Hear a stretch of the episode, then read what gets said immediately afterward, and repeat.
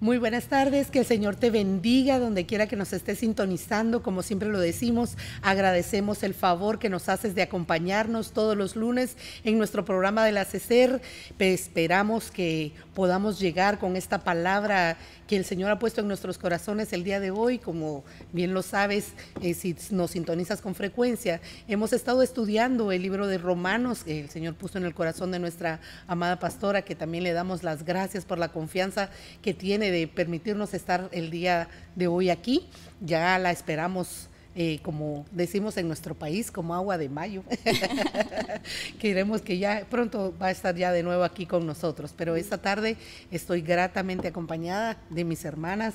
Eh, Wendy, Minerva, Marisol, Ingrid, que de verdad que el Señor es bueno porque nos une en la palabra y pues eh, para no hacer tan larga la introducción, porque estamos tan emocionadas de verdad, eh, hay palabras que te tocan el corazón de una manera especial y traen el entendimiento a tu mente.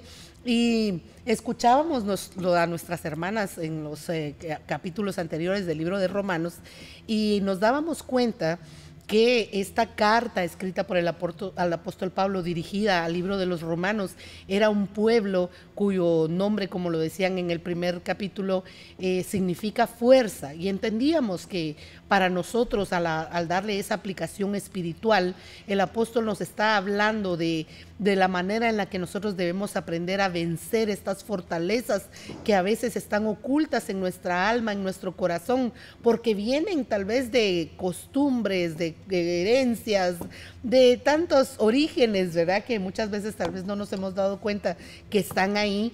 Eh, y, pero al estudiar, al, indagar, al escudriñar, encuentras que siempre hay algo nuevo que aprender.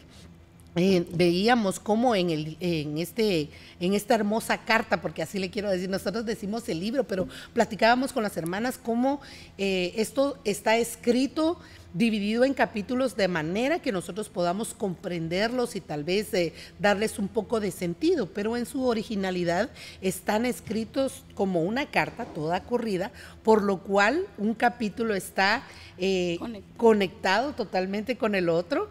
Tienen eh, todo sentido y en el capítulo 1 nos hablaba del evangelismo, el capítulo 2 nos hablaba de la justicia en Dios, pero la semana pasada nuestras hermanas que hablaban del capítulo 3 nos dábamos cuenta que este capítulo hace como una unión entre lo que fue el capítulo 2 y lo que nos corresponde ahora hablar a nosotros, que es esa justificación. Entonces ellas concluían en el Romanos 3:31 con una pregunta que el apóstol hace y les dice, entonces, ¿con la fe eliminamos la ley? De ninguna manera. Por el contrario, confirmamos lo que la ley enseña. Y empieza en 4.1 diciendo, ¿qué diremos entonces que halló Abraham? nuestro Padre eh, según la carne, pero lo queremos leer en esta versión que dice, ¿qué pues diremos concerniente a lo que Abraham, el principal de los patriarcas, obtuvo en la carne? Porque si Abraham fue justificado por las obras, tiene de qué jactarse, pero no para con Dios. Porque, ¿qué dice la escritura? Y creyó Abraham a Dios y le fue contado por justicia. Entonces nos eh, dábamos a, querer entender, ¿verdad? Que cuando eh, él hace esta pregunta, espera que nosotros le respondamos, ¿qué fue lo que halló este, este hombre maravilloso al cual el Señor dejó como una figura paternal mientras él estaba en su carne, mientras él estaba en, sus obras, si se puede decir así, ¿verdad? y llegamos a la conclusión que la respuesta es que él encontró ser justificado. Entonces, ¿qué es? ¿Qué es verdaderamente ser justificado? ¿Qué significa? Quiere decir, la, palabra eh, justificación dice que quiere decir considerar a alguien como inocente. Entonces entendíamos que la justificación y la fe, como siendo Él el Padre de la fe, son algo que van íntimamente ligados, van de la mano. ¿verdad? Dice que quiere decir eh, alcanzar el pleno conocimiento un pleno conocimiento de la fe. Pero, ¿qué, ¿cuáles son los requisitos que nosotros tenemos que tener para poder llegar a ser, a ser justificados. ¿Qué quiere decir? Por ejemplo, encontramos que esta palabra justificación dice que quiere decir eh, equidad. Entonces, eh, necesita eh, lo que el Señor hace con nosotros cuando ya nos, nos justifica, nos permite que nosotros tengamos ese equilibrio, esa equidad, esa forma de, de actuar correctamente, de ser considerados como, como inocentes, dice, como justos. ¿Alguien quiere decir algo? Bueno, hablábamos que la justificación, una de las cosas que dice también el capítulo es que esta justificación no se puede alcanzar por medio de las obras, que nosotros, eh, no importa lo que nosotros hagamos, no importa cuánto tú te esmeres en hacer las cosas, verdaderamente la, esta justificación tiene que venir de parte del Señor si Abraham dice hubiera sido, eh, hubiera, que todo lo que él hubiera hecho verdaderamente fuera lo que el Señor le hubiera agradado, entonces él tendría algo de qué jactarse, pero no es así delante del Señor, porque delante de Dios nosotros prácticamente no, no. somos nada, como diría el lorito, ¿verdad?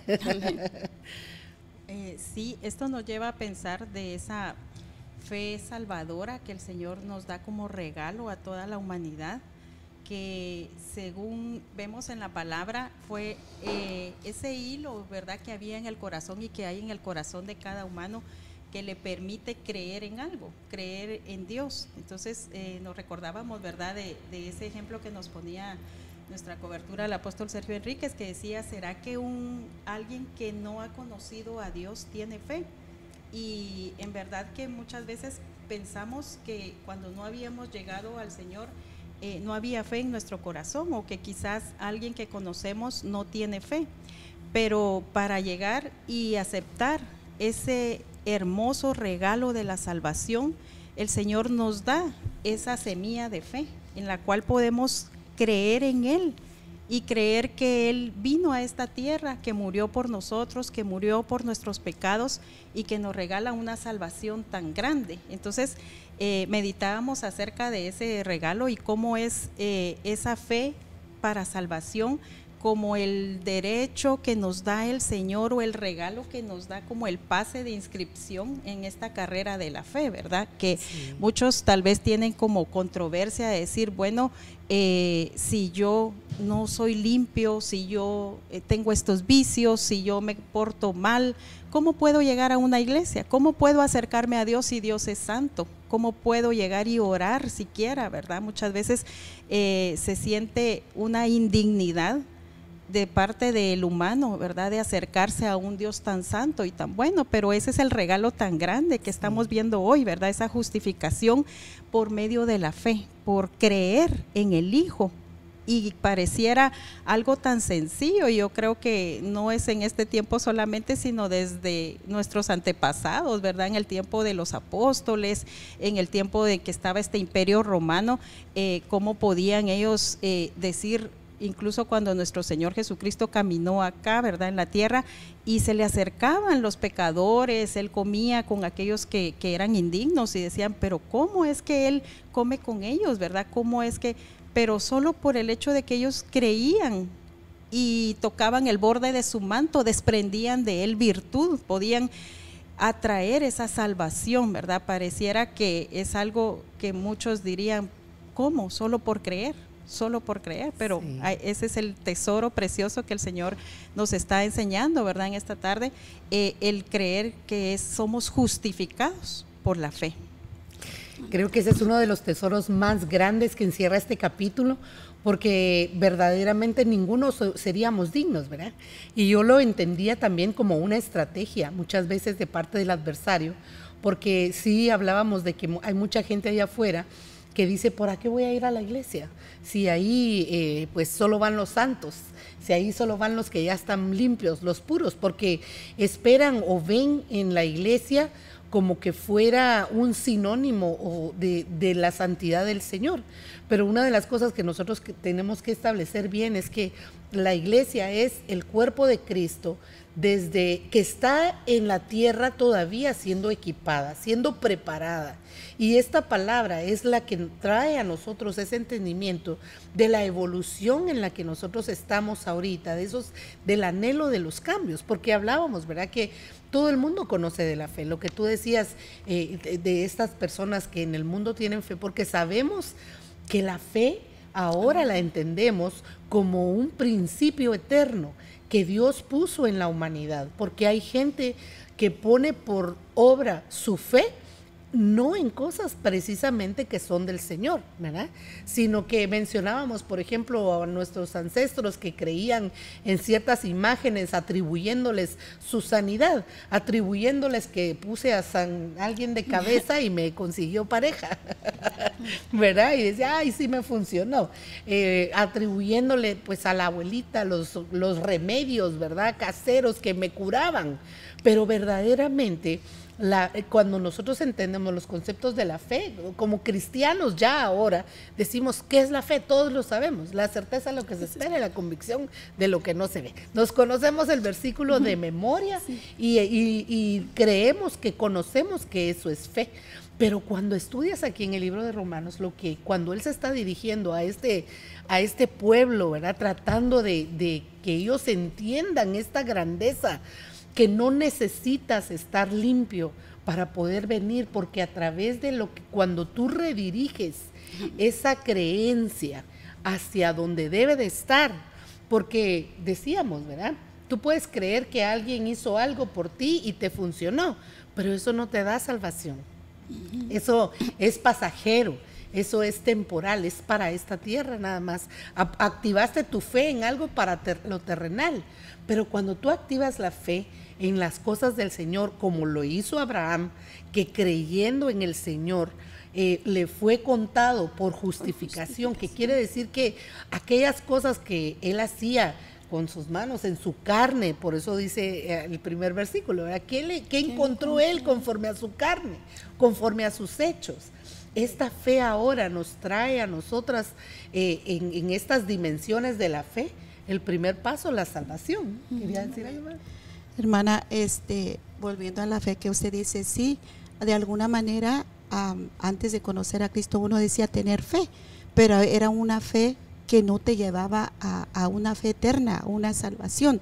¿Verdad? Y, si es cierto, muchas veces decimos, sí, sí, yo soy un pecador, yo no merezco y, perdón, yo no voy a la iglesia, solo los santos. Pero mire lo que dice aquí en San Juan 3:18, el que cree en, en, él no está condenado, dice, o sea, el que cree en Jesús no está condenado, pero el que no cree ya está condenado por no, por no haber creído en la persona del unigénito Hijo de Dios, dice la palabra, ¿verdad? Entonces nosotros, este, por fe, nosotros somos, alcanzamos la salvación eterna, no nada más la fe que pasa por, por un rato, ¿verdad?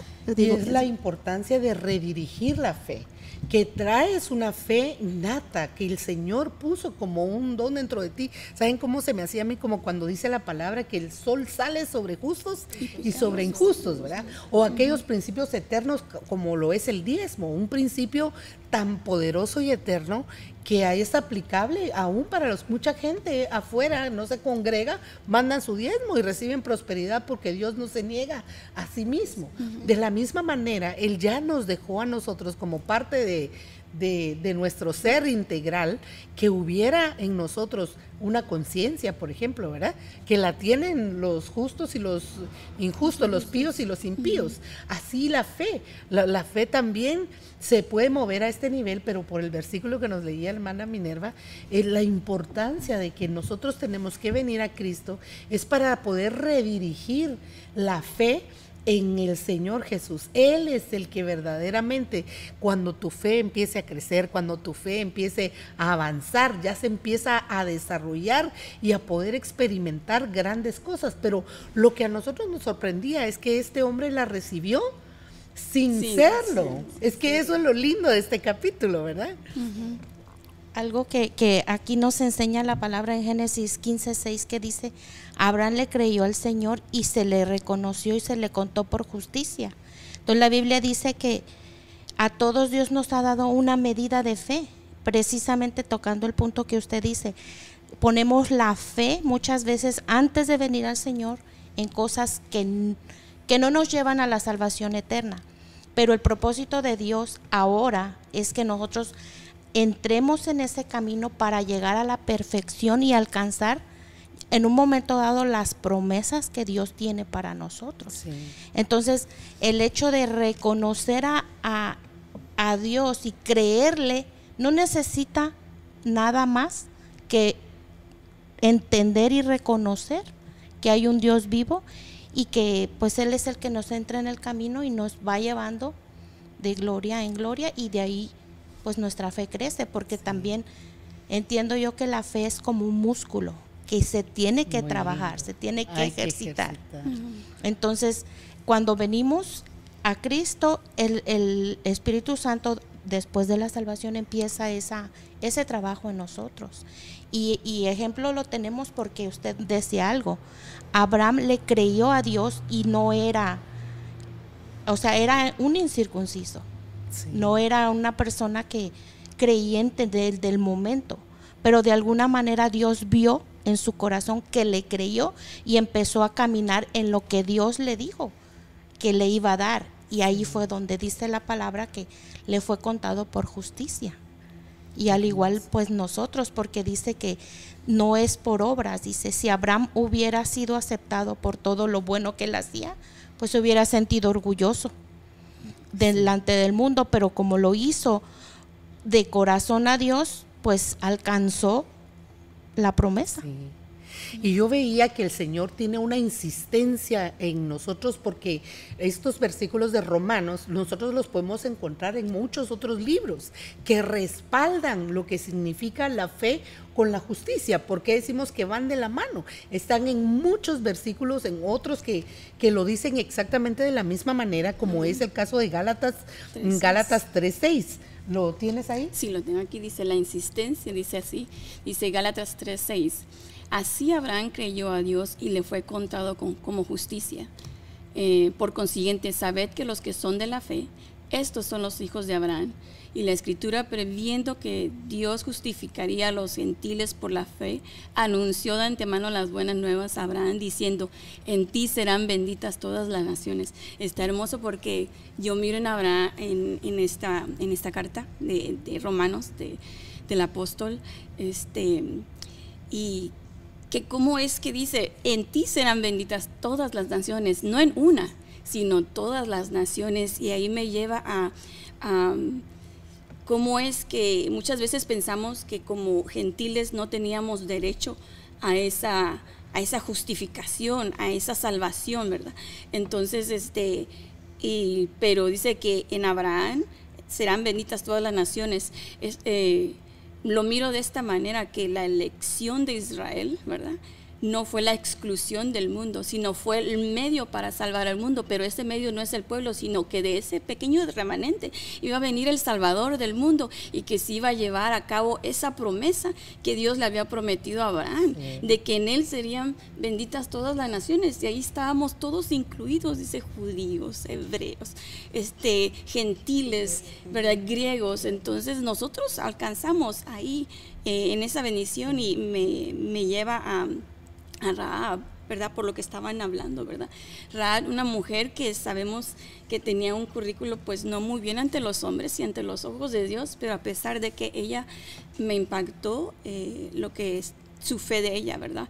Que cuando vinieron los espías y este y ella se agarró de ese hilo de salvación y me gustaría leerlo y está en, en, en Josué 9, 2.9 y dice, sé que el Señor les ha dado esta tierra. O sea, cuando dice sé es que yo he, oído, estoy convencida de que ya mi tierra ya no es de nosotros, sino es de, es de ustedes. Ya Dios se la dio, o sea, es, una fe y se activó su fe. Pero yo creo que se había activado, no sé, corríjame, desde antes, porque dijo, yo sé, ya había escuchado. Y dice en el 10, hemos oído cómo el Señor sacó el agua del Mar Rojo delante de ustedes cuando delante de ustedes cuando salieron de Egipto. Dice, hemos oído, o todos habían escuchado, pero ella solo ahí se llevó a cabo el, el Shema. Israel, ¿verdad? En ella hemos oído, pero dice, eh, el Shema Israel dice en el 11, en el 11, porque voy a parafrasear, dice, cuando oímos estos nos acobardamos, no quedando ya valor en, en hombre alguno por causa de ustedes, porque el Señor, el Dios de ustedes, es arriba en los cielos y abajo en, los tierra, en la tierra. Ella reconoció, ella reconoció, o sea, hubo como lo que estaban diciendo, ¿verdad? Que la, la fe, como es que todos ya lo tenemos, pero necesita ser activada de alguna manera, ¿verdad? Por medio, eh, estábamos hablando ahí atrás, bambalinas, ¿verdad? Que va de niveles, ¿verdad? Tiene que se, ir, ir evolucionando. ¿Y cómo se evolucionó en ella? Primero escuchó, después creyó y declaró y al último dice con lo que estaba diciendo en referencia de que es una fe salvadora. En el 3 dice de, que deja, pero voy a de- para ir una ah, en el 12 dice, ahora pues júrame por el Señor ya que los que las he tratado con bondad, que ustedes tratarán con bondad a la casa de mi padre. Denme una promesa segura. Mire cómo se agarró lo que está el hilo de salvación, esa fe salvadora, porque usted estaba diciendo que hay muchas tipos de fe, ¿verdad? Unos creen en sus ídolos, otros creen en las cosas de los, sus ancestros, ¿verdad? Pero nosotros hemos creído en Cristo Jesús y ella había oído de un Dios poderoso y ella se agarró y dijo, y no solo se agarró para salvarse ella, esa fe, sino a mi padre, a mi madre, a mis hermanos, y aún me impactó porque dice, y todas la cos- las cosas de ellos. Esa es la fe que tenemos que activar en nosotros. Y mira qué hermoso ejemplo el de Raab, porque independientemente de que ella eh, eh, pidió la salvación para su familia, que estábamos hablando de una salvación en lo literal de salvarles la vida, te das cuenta que al final ella lo que obtuvo fue una redención, ¿verdad? O sea, no, ella no lo había alcanzado todo, pero lo, al final su fe la llevó a ser redimida, a, a- a venir a ser parte de ahora que esté escrita en el libro dentro de la genealogía del Señor. Es que para nosotros eso es una cosa tan gloriosa porque nos damos cuenta que entonces nosotros tenemos también esa esperanza, que es lo que nos está diciendo, esta promesa que le fue dada a, Abraham de que iba a ser padre de naciones, porque por eso decíamos de, de esa unión, porque en el programa pasado también la hermana Yanira hablaba de eso, ¿verdad? Del judío, del griego, del gentil, del impío, del que, del que es pío, o sea que el Señor no hace acepción de personas, nos lo decía ella, ¿verdad? Para poder eh, llegar a nosotros. Y ahora nosotros nos damos cuenta que no tienes yo, perdonen que me hago como, me emociono en las palabras y siento que no me salen como quisiera decirlas, pero es que me toca tanto el corazón pensar que podamos estar llegando a alguien que si tú nos estás escuchando y estás esperando dejar algún vicio, dejar alguna situación y después algún día venir a la iglesia, no es así.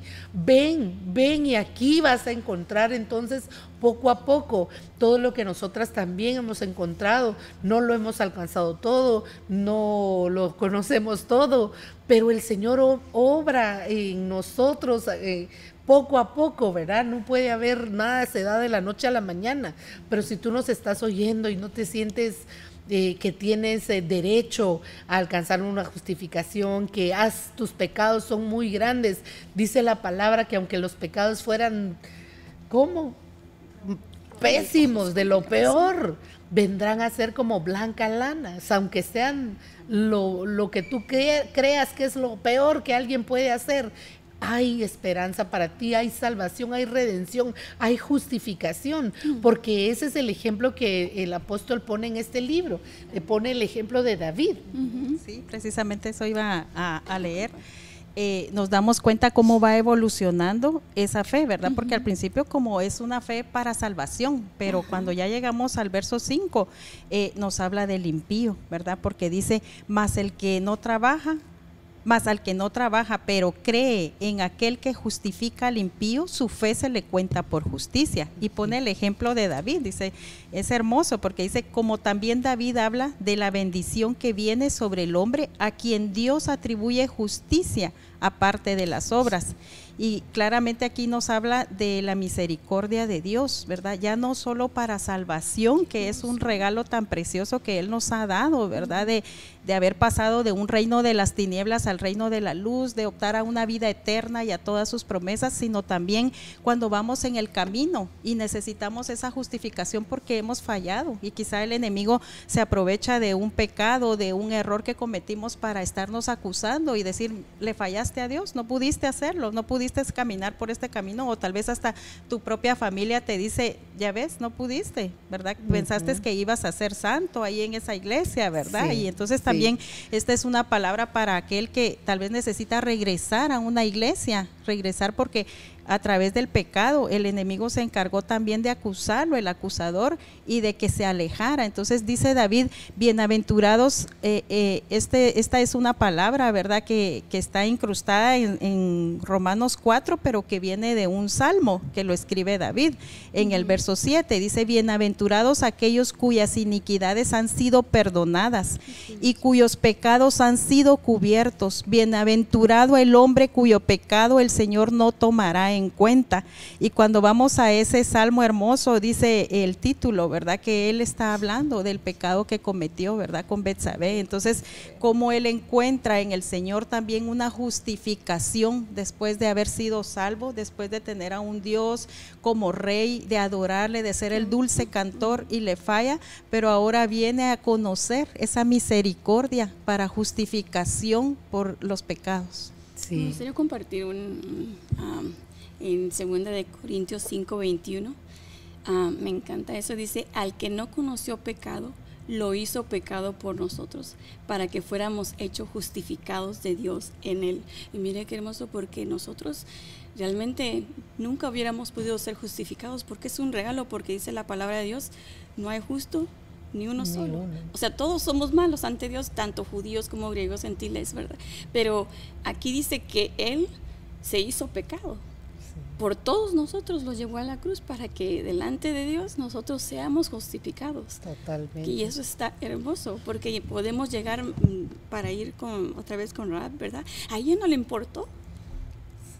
Es su, ¿verdad? Como ella vivía antes, su condición, porque ella en ese momento se agarró de que había escuchado de un Dios grande, maravilloso y poderoso, dijo, de aquí me voy a agarrar porque de todos modos ese mismo Dios que derrotó a los egipcios, que derrotó a todos esos enemigos del pueblo, va a venir contra mi pueblo. Entonces yo puedo. Y no miró, ¿verdad? Su condición, sino miró lo que ella podía alcanzar por medio de la fe. Sí. Amén. Volviendo al punto que usted estaba diciendo, hermana, que si alguien se, se siente, uh, ¿cómo se dice? No perdonado, ¿verdad? Que, cree que Dios no perdona. Mire lo que dice el Salmo 31.1. Dios mío, dice tú, Dios mío, tu perdón nos llega a todos como una bendición. Tu perdón borra nuestros pecados y rebeldías, dice. Dios es un, Dios de perdón, ¿verdad? Si aquel que se ha alejado de la iglesia y, siente que ya no, no, tiene perdón de Dios. No, nuestro Señor es un Dios de amor, un Dios de misericordia que perdona, dice la palabra, ¿verdad? Nuestros, nuestras rebeldías, dice. eso es palabra del Señor. Qué lindo. Y también el apóstol Pablo deja también ahí por sentado cuál fue la actitud correcta, qué es lo que el Señor espera para que nosotros verdaderamente alcancemos esta justificación, que nuestra actitud eh, frente al Señor sea la correcta, ¿verdad? Un reconocimiento de cuál es nuestra condición, no para acusación, porque dice la Biblia que Él no nos acusa, sino que Él nos llama para podernos perdonar, para podernos eh, eh, limpiar, para podernos justificar, pero espera de nosotros sí también tenemos que poner nuestra parte, ¿verdad? Y la parte nuestra es un corazón sincero, un corazón eh, honesto, que delante del Señor dice, Él no lo desprecia, Él al contrario, ¿verdad? Él se agrada cuando tú vienes con tu honestidad, con tu, con tu libertad delante de Él a reconocerle y decir, Señor, esto soy. Porque nuestra humanidad generalmente está a la defensiva, ¿verdad? No, yo no soy eso, eh, pecador, porque a veces hay personas que evangelizan de esa manera, ¿verdad? Pecador, te vas a ir al infierno. Y entonces, ¿qué pasa? Pues no, yo no soy pecador ni me voy a al infierno. Tocando el punto, hermana, el, de ese Salmo 32, 3, dice la palabra que mismo David escribió, mientras callé mi pecado, mi, mientras callé mi pecado, mi cuerpo se consumía en mi gemir durante todo el día. Por, el 4 dice, porque día y noche tu mano pesaba sobre mí y mi vitalidad desvanecía con el calor del verano.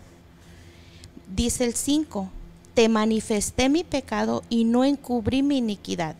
Dije, confesaré mis transgresiones al Señor y tú perdonaste la culpa de mi pecado. Entonces, qué hermoso cuando también tenemos esa sinceridad delante del Señor. Y como dice usted, a veces no, yo no soy así, yo no dije eso, yo no hago eso, pero Dios lo sabe, entonces Dios busca que nosotros reconozcamos nuestro pecado delante de Él. Y creo yo que es donde el Señor se agrada, aunque Él lo conoce todo, pero Él quiere que nosotros lleguemos a esa confesión para de verdad darnos esa libertad. Y dice, como dice su mientras callaba, mis huesos se, se, secaban. Pero qué bonito cuando nosotros entendemos lo que eh, Pablo nos enseña aquí a través de David, que sabía que por medio de la confesión alcanzamos misericordia. Entonces dice el Salmo 146, donde dice, felices aquellos que les es perdonado su pecado cuando nosotros venimos y lo confesamos. Totalmente. Entonces, Fíjate que estaba, fíjense que estaba leyendo acá también en Santiago 5:16. Sí. Dice, "Por tanto, confesaos vuestros pecados unos a otros y orad unos por otros para que seáis sanados." la oración eficaz del justo puede lograr mucho. Y nos habla de la administración, ¿verdad? Esa revelación preciosa que hemos tenido de llegar ante las delegaciones ministeriales y poder confesar, ¿verdad? Poder ir y ahí sí que humillar nuestra carne, nuestra alma, ¿verdad? Y, y, ponerla delante de Dios. Entonces, eh, quizás esto no contrasta con lo que se vivió en otra religión, ¿verdad? Pues cómo ir y confesar los pecados, ¿verdad? Y pudiera chocar en algún, eh, en cristianos, pero pues cuando el Señor nos revela este regalo precioso que tenemos, ¿verdad? De que tenemos padres espirituales, que tenemos coberturas, que tenemos delegados espirituales, ¿verdad? Para cuidado de nuestra alma y poder llegar y decir, fallé, ¿verdad? Este, esto lo que no quiero hacer, eso hago, ¿verdad? Decía el apóstol Pablo y él también decía el pecado que habita en mí. Y muchas veces a nosotros nos cuesta reconocer eso, ¿verdad? Que hay pecado en nosotros, que estamos en este cuerpo todavía de pecado y que fallamos, ¿verdad? Entonces es ese requisito que hablabas, ¿verdad? De, de que tenemos eh, esa opción de parte de Dios de ir y limpiar nuestras vestiduras para que cuando Él venga nos encuentre con vestiduras blancas. Y fíjate que me encanta lo que estás diciendo porque muchas veces eh, en, en, estos conceptos que tenemos, como lo hablábamos de la fe, ¿verdad? Un concepto generalizado de que creemos saber qué es lo de la fe. De la misma manera hemos sido enseñados en eso de lo que significa la confesión de los pecados, pero ¿qué pasa? Que te dicen, bueno, el que peca y reza empata, ¿verdad? Sin embargo, mira como dice aquí en el Salmo 51, 5, he aquí yo nací en iniquidad y en pecado me concibió mi madre. He aquí, tú deseas la verdad en lo más íntimo y en lo secreto me harás conocer sabiduría. Pero ¿cuál es entonces esa gran diferencia de solo venir y hablar de nuestros pecados? Ay, es que le pegué a la fulana, ay, es que me robé tal cosa, es que dije una mentira, que es lo que nos acostumbraban a hacer, ¿verdad? decir las cosas malas que has hecho. Pero cuando nosotros estamos hablando de una fe que, que, que el apóstol quiere que entendamos hasta dónde nos lleva, hasta dónde nos lleva esa justificación de parte de Dios cuando nosotros venimos con un corazón honesto en lo íntimo a reconocer lo que nosotros somos, no solamente lo que hemos hecho, sino lo que nosotros somos y muchas veces lo que hemos traído por heredad. Entonces cuando, cuando te habla en lo secreto me harás conocer sabiduría, es porque cuando tú estás en esa continua relación con el Señor, buscando ser sincero y honesto, el Señor abre nuestro entendimiento y trae un espíritu de sabiduría a ti que es el que te permite verdaderamente hacer un cambio en tu vida. Cuando la palabra te confronta y dices, no, verdaderamente hay una raíz de amargura en mí. ¿Quién dice, yo soy un amargado? ¿Eh? Tú puedes decir, ay, mentí, pequé. Ay, hice algo incorrecto, dije lo que no debía, pequé. O sea, confesas eh, maltraté al fulano, pequé. Son cosas triviales, pero que tú reconozcas en tu intimidad, con la sinceridad de tu corazón, de decir, no, mis actitudes son de amargura. ¿Por qué? Entonces viene la sabiduría, porque ¿qué le pasó a David anteriormente? He aquí yo nací en iniquidad y en pecado fui concibió, me concibió mi madre. ¿Cómo sabía él eso? Porque fue una revelación de parte de Dios al conocer la honestidad con la que él se presentaba. Entonces mira lo, lo hermoso y lo lindo que es tener tú tu fe cimentada en el Señor, puesta en Él, porque sabes uno de los temores de nuestra alma es la corrección.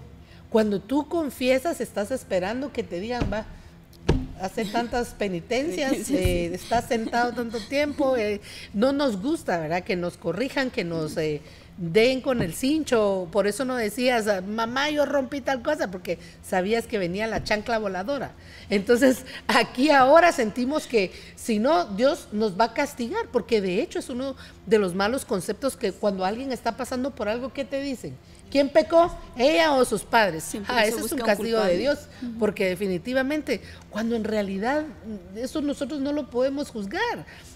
Dice el Señor, ni él ni sus padres pecaron. Es para que haya una gloria del Señor manifiesta en nuestras situaciones. Entonces, ¿qué pasa? A veces nosotros estamos pasando, claro que van a venir también ciertas circunstancias, no estamos diciendo que no, van a haber circunstancias, pero las circunstancias son menores. ¿Sabes cómo se me hace como cuando tu papá decía, bueno, si me decís la verdad, te doy, no te voy a dar tan duro, ¿verdad? O sea, vivimos las consecuencias de nuestros actos, sí, pero el Espíritu Santo, que es consolador, que es eh, maravilloso, viene con un bálsamo a traer la sabiduría del entendimiento.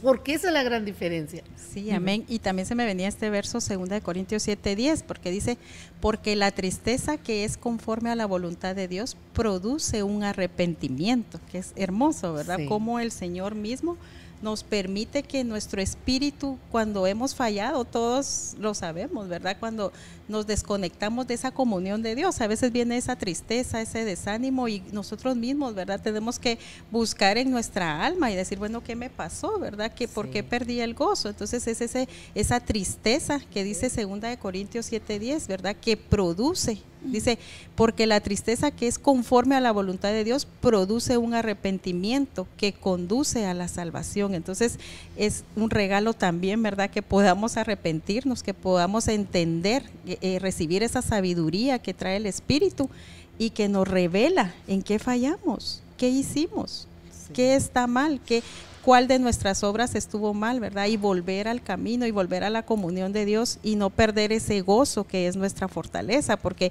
muchas veces esa tristeza no se examina, no se evalúa. Hay personas, eh, según la psicología, ¿verdad?, que les cuesta conectarse con sus emociones, saber qué están sintiendo, saber qué, eh, en qué estado emocional están, ¿verdad? No reflexionan hacia adentro y es lo que hemos estado aprendiendo, ¿verdad? Tener esos ojos hacia adentro y examinarnos a nosotros mismos, ¿verdad? ¿Qué, qué fue lo que me pasó? ¿Por qué perdí mi gozo? ¿Por qué perdí esa alegría de adorarle, de cantarle al Señor?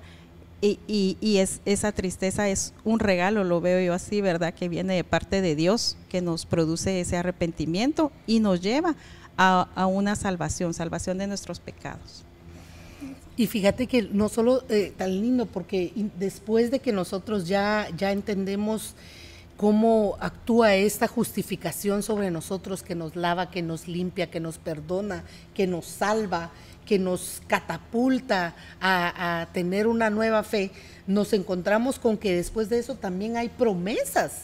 Encima de todo hay, tenemos promesas que muchas veces tal vez hemos olvidado, ¿verdad? Y una de las características que vemos en este capítulo de lo que le sucede a Abraham es que eh, cómo, cómo fue manifestada la fe de que él creyó en algo que era prácticamente imposible.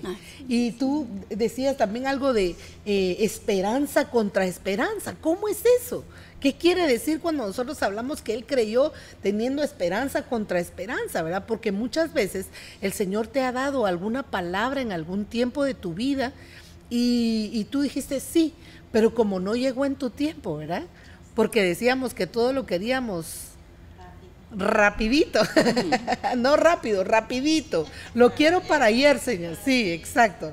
Lo quiero, no, yo quiero eh, eh, ver mi sanidad, pero la quiero ayer. Quiero ver eh, un milagro, Señor, haz un milagro, pero lo quiero ver hoy, ¿verdad? Y muchas veces el Señor tiene un tiempo porque los tiempos del Señor son perfectos, porque Él sabe cuándo te lo da. Muchas veces no lo tenemos antes porque no lo íbamos a poder valorar, porque no lo vamos a poder disfrutar, porque no lo vamos a poder eh, poner por obra como de verdad debiéramos. Entonces por eso es que el Señor tiene las cosas en su tiempo y nos encantaba ver cómo esta fe no solo la pide o la tiene Él, porque dice la palabra ahí en este capítulo que Él no solo considerándose que él ya era una persona de 100 años, sino que dice, considerando la esterilidad de la matriz de su esposa, ¿verdad? Entonces veíamos que la fe no era solamente de que porque yo, seré que yo, porque ya soy grande, no, la fe de que su esposa, siendo grande, también ella iba a poder. ¿Verdad? Ella también iba a alcanzar esa promesa tan maravillosa que ellos, que ellos tenían y que hoy por hoy nos alcanza también a nosotros, ¿verdad? De cuáles son las promesas que el Señor te ha dado. ¿Qué cosas te ha hablado el Señor y que tal vez se te olvidaron? Tal vez dices, no, eso ya, ya, ya nunca me va a llegar. Eso ya, ya hace cuánto año, ya, ya no me sirve. Mucha gente, ¿verdad? Cu- Cuando les dan el llamamiento, eh, ¿quién fue el que dijo, no, señora Moisés, ¿verdad? No, señor, yo ahora ya estoy viejo, ¿ya para qué? ¿Ya para qué, güey? Yo ahorita ya no puedo, ya no tengo fuerzas, ya estoy cansado, ya, ya no. No, ahí es cuando, cuando dice tu debilidad, en tu debilidad, es donde el Señor verdaderamente manifiesta su poder. Y así en, en el hecho de que tú no has recibido tal vez aquello que tú estabas esperando, no dejes de confiar.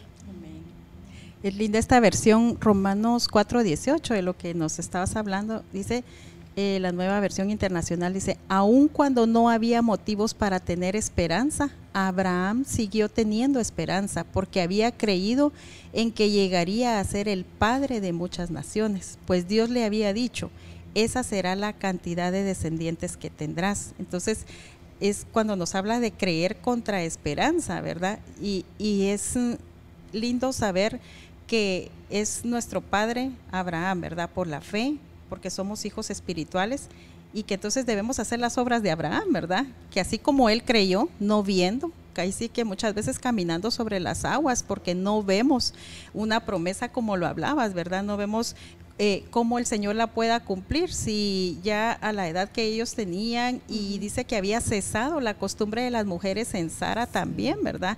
Que provocó risa también en ella. Muchas veces puede provocar eso, ¿verdad, Señor? Pero ¿cómo lo vas a hacer? Sin embargo, eh, esas obras que nosotros debemos hacer, ¿verdad? Como hijos de Abraham también, creerle a Dios, aun cuando no vemos las circunstancias que nosotros podríamos pensar que provocarían el cumplimiento de esa promesa, ¿verdad? Porque nosotros somos como muy prácticos, ¿verdad? Y como muy lógicos, de decir, ah, entonces lo que va a pasar es esto y esto, y en dos años, y tal vez el Señor, y ya lo tenemos todo arreglado, ¿verdad? Ya hacemos nuestro plan. Pero el Señor es experto en decirnos, no, así no, mis pensamientos no son como tus pensamientos, ¿verdad? Que están tan lejanos nuestros pensamientos de cómo Él, Él piensa acerca de nosotros y cómo va a cumplir esas promesas en nuestra vida. En lo que estaba diciendo am, la hermana Ingrid, referencia de lo que estamos, y dis- dice en el 4.19, me encantó lo que dice, y sin debilitarse en la fe. Mire qué hermoso a pesar. Eh, cuando en el 18 dice, y creyó esperanza contra esperanza. O sea, ante los ojos de- del humano tal vez puede ser imposible, ¿verdad? Porque él miraba a su cuerpo ya envejecido, miraba a Sara, como dijo la hermana, o sea, pues ya, ¿verdad? Am, ah, que ya pues ya estaba mayor de edad, pero él creyó, nunca titubeó. Dice ahí, dice, sin debilitarse en la fe, contempló su propio cuerpo, que ya estaba como muerto, puesto que tenía como 100 años, y la esterilidad de la matriz de Sara. En el 20 dice, sin embargo, respecto a la promesa de Dios, Abraham, ahí lo que me llamó la atención, no titubeó con incredulidad, sino que se fortaleció en la fe como decía hace rato la hermana Ingrid, dando gloria a Dios. O sea, a pesar de que tal vez sería imposible ante los ojos del hombre, y yo creo que él, pues, él, era un humano, pero él no se fió de eso, sino su fe estaba en, el Señor, en Dios. Y por eso dice eh, eh, en la palabra contada o acreditada o se atribuye o imputada es la palabra G3049 y lo más interesante que aparece 11 veces aquí en el capítulo 4 y yo, yo lo entendía así, o sea, él creyó y por haber creído se le fue imputado el ser justificado. Y qué bonito porque la justificación viene ah, por la fe. Y, y, lo, lo llamó Padre de todas las naciones. O sea, yo lo entendí así como cuando uno tiene una deuda. Totalmente. Y alguien viene y te pone el dinero en el banco y paga esa deuda porque tú has creído. Y mira qué lindo que es exactamente el ejemplo, porque es de lo que él está hablando cuando habla del Señor Jesucristo, que les está hablando de eso. En el 24 dice, sino también por causa de nosotros, porque también nos ha de ser considerada a los que creemos en aquel que resucitó a nuestro Señor Jesucristo dentro de los muertos, quien fue entregado por causa de nuestros pecados y fue resucitado para justificarnos. Mira qué lindo, porque verdaderamente de eso es precisamente el mensaje principal. algo que quería tocar del punto de lo que es la esperanza, ¿verdad? Venía a mi cabeza cuando muchas veces nosotros, nuestra esperanza en lo superficial, usted mencionaba algo, cuando las cosas no se dan, las promesas no las vemos, el llamamiento, eh, promesas que Dios nos ha dado no se llevan a cabo, dice uno, Señor, ¿y entonces dónde quedó la promesa? Pero el ejemplo de Abraham que dice, se, se, fortaleció de esperanza contra esperanza. Entonces encontraba yo que eh, esperanza quiere decir esperar con anhelo, por lo general, con placer, con una expectación abstrante y concentrante en confianza esperanza es esperar. Y digo yo, ¿cómo? Muchas veces no, entendemos que esperar con placer, obvio, no viene de nuestro entendimiento, viene de la fuerza de la misma palabra, que es la que nos llena, porque Abraham le, le creyó a Dios y no viendo la esterilidad de Sara, lo que tocaba a la hermana, no viendo su edad de él, no le importó y dice que se fortaleció y se llenó de, fe y de confianza para seguir esperando esa promesa, que era el ser padre de, naciones. Es hermoso, de verdad. Es hermoso todo esto, de verdad que cautiva tanto nuestro corazón, porque una de las cosas que, hablábamos también es que en el capítulo 3 eh, y 9 del libro de Gálatas dice, así que los que son de la fe, son bendecidos con Abraham el creyente. Entonces queríamos, cabal, este, dejarte este pensamiento en tu corazón, ¿verdad? Qué lindo fuera que dijeran de nosotros, eh, ahí viene Wendy la creyente, allá va Minerva la creyente, Marisol la creyente, Ingrid la creyente, Madeline la creyente, tú que nos estás viendo, Abigail la creyente, te enviamos un saludo, Karina la creyente, Telma, la creyente, Denise, la creyente.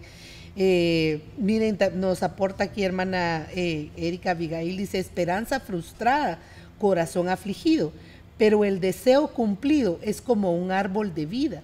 Cuando se tarda la espera, el corazón puede enfermar. Mira qué tremendo, pero la fe lo que hace es darte esta fortaleza. Y cuando tú llegas a tener esta etiqueta, ¿verdad? De el creyente, entonces eh, va, a suceder esto en ti, que de una manera que tú no te explicas, vas a tener fuerzas para seguir creyendo que aquel que dio la promesa es fiel para cumplirla, dice la palabra, ¿verdad?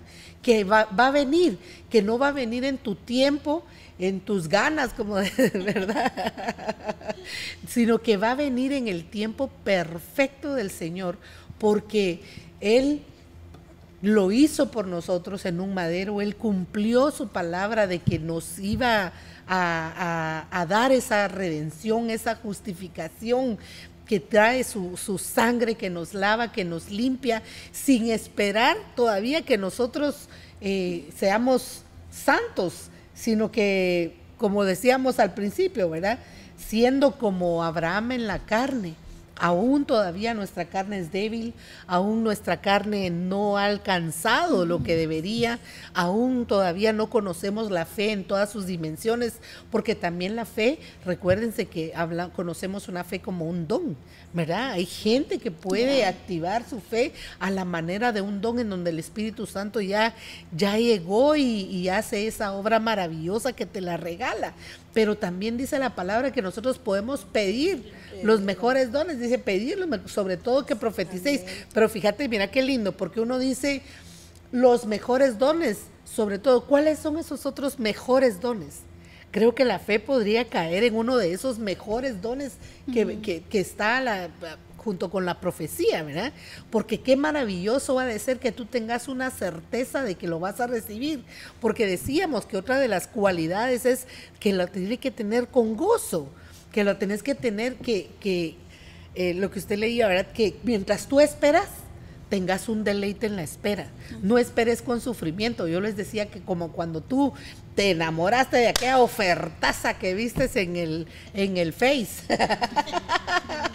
o que le vistes a alguien y decís, me voy al Amazon y entonces ahí pido y estás, ya va a venir, ya va a venir, ya va a que si viene de la China y se tarda no sé cuánto tiempo, y, pero tú estás contenta esperando que ya te va a llegar y decís, ay, no, es que me lo voy a poner, se me va a ver lindo y después pues tal vez no era lo que estabas esperando, pero tú, el punto es que mientras tú estás esperando, estás contenta, estás sí. emocionada, ilusionada de lo que vas a recibir.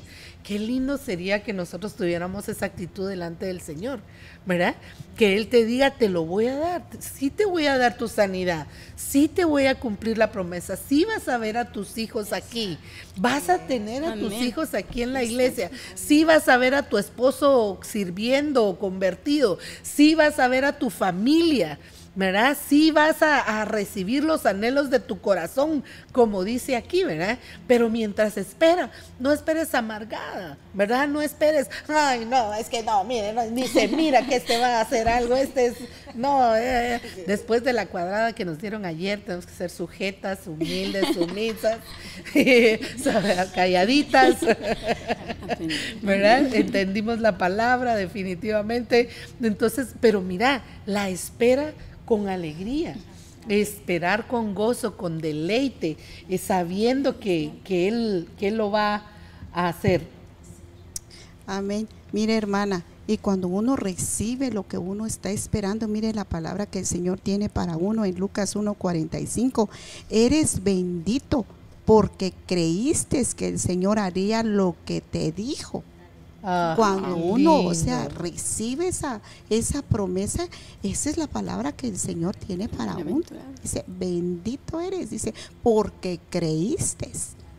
¿Sí? Entonces hay que siempre creer lo que está escrito en la palabra del Señor, que Él cumple sus promesas. Amén. ¿Verdad? Sí. Escrito es porque en el verso 20 lo que tú decías, dice, sin embargo, respecto a la promesa de Dios, Abraham no titubeó con incredulidad incredulidad, sino que se fortaleció en fe, dando gloria a Dios. Y eso, ¿verdad? Lo que tú decías, no sí. amargado, no desesperanzado, desanimado, sino glorificando a Dios. Señor, en tu tiempo, tú te vas a glorificar. Yo bendigo la promesa, yo saludo mi promesa, ¿verdad? Pues así como eh, vemos como ejemplo de nuestros padres espirituales, ¿verdad? Saludar esas promesas, hablarles, declararles vida. Yo lo creo, yo voy a ver a mis hijos convertidos, yo voy a ver a mi esposo convertido, sirviéndote a ti, Señor, hablarles vida, ¿verdad? Porque ahí estamos glorificando a Dios, alabándole en todo tiempo, ¿verdad? Y mira, queremos cerrar con esto por motivos del tiempo, que fíjate que a mí me llamaba la atención que cuando nosotros hablamos de fe, muchas veces creemos que la fe es creer. Pero cuando tú te vas al diccionario, esa palabra creer, que en inglés es believe, y tú la buscas en el Strong, dice que creer significa tener fe. Entonces no es solamente creer, sino que la fe es lo que activa lo que tú estás creyendo. Pero verdaderamente la fe, mira cómo lo define este diccionario, es la G4102 por si lo quieres estudiar, y dice que quiere decir, la palabra es fe, quiere decir confianza, quiere decir convicción, pero me gustó porque quiere decir doctrina. Entonces nuestra meta es llegar a, a tener la fe como una forma de vida que tú la puedas aplicar en todo momento, en todo lugar, en toda circunstancia, sabiendo que por contrarias que veas las situaciones y las cosas que estás viviendo, por duras y difíciles que parezcan, en eso hay un propósito y Dios tiene algo nuevo y diferente y bueno para ti, aunque parezca una matriz seca. Tarde o temprano, después de eso duro y difícil, puede venir un fruto maravilloso de bendición como una promesa, porque mira, dice que es una garantía. Fe, una garantía. Miren qué hermoso. Es, es algo que definitivamente no te va a fallar. El único que no falla es el Señor. Y quiere decir también un compromiso y una fidelidad. Y si hay alguien digno y fiel, es el Señor. Él es fiel y poderoso para cumplir las promesas. Entonces, queremos dejarte con esta palabra en esta tarde, pidiéndole al Señor que nos hayamos podido dar a entender en medio de nuestra emoción por, porque queremos abarcar tantas cosas, ¿verdad? Pero creemos que eran tres puntos principales. Una justificación que no viene por las obras de nuestra carne, que no viene por nuestro hacer, que no quiere decir que no tengamos buenas obras, porque ese es nuestro equilibrio en el Señor. Que ahora que llegamos a Él nos comportemos como Él espera entonces nuestra conducta debe ser de acuerdo a la palabra también. Pero que en aquellas situaciones que todavía están residiendo en nosotros, en nuestra humanidad, mientras estamos aquí en la tierra, nuestra fe pueda llegar de una manera tan diferente que vaya más allá de un concepto, que vaya como una forma de vida, para que entonces tú puedas ver la gloria y las promesas del Señor en tu vida, que ciertamente las hay y vendrán para ti. Me gustaría terminar con un versículo, dice que está, está en Juan 8:56. 8:56 dice, vuestro padre Abraham se regocijó esperando ver mi día y, lo vio y se alegró. Qué lindo. Porque él, o sea, la promesa desde hace miles de años, pero se cumplió, Dios siempre cumple, Dios siempre cumple sus promesas. Y ahí vemos esa fe de Abraham que a pesar de que él ya no estuvo, pero se ha cumplido, que en él serían benditas ahora todas las naciones. Sí. Mira qué hermoso que somos todavía parte. Somos, como dice el canto, somos promesa del Dios de Abraham. Así es que tú también Tú también eres promesa y para ti también son las promesas. Para ti también es la fe que si la pides, de cierto la recibirás. Esperamos que el Señor te bendiga donde quiera que estés y con el favor del Señor nos vemos el próximo lunes si el Señor lo permite. Que tengas feliz tarde.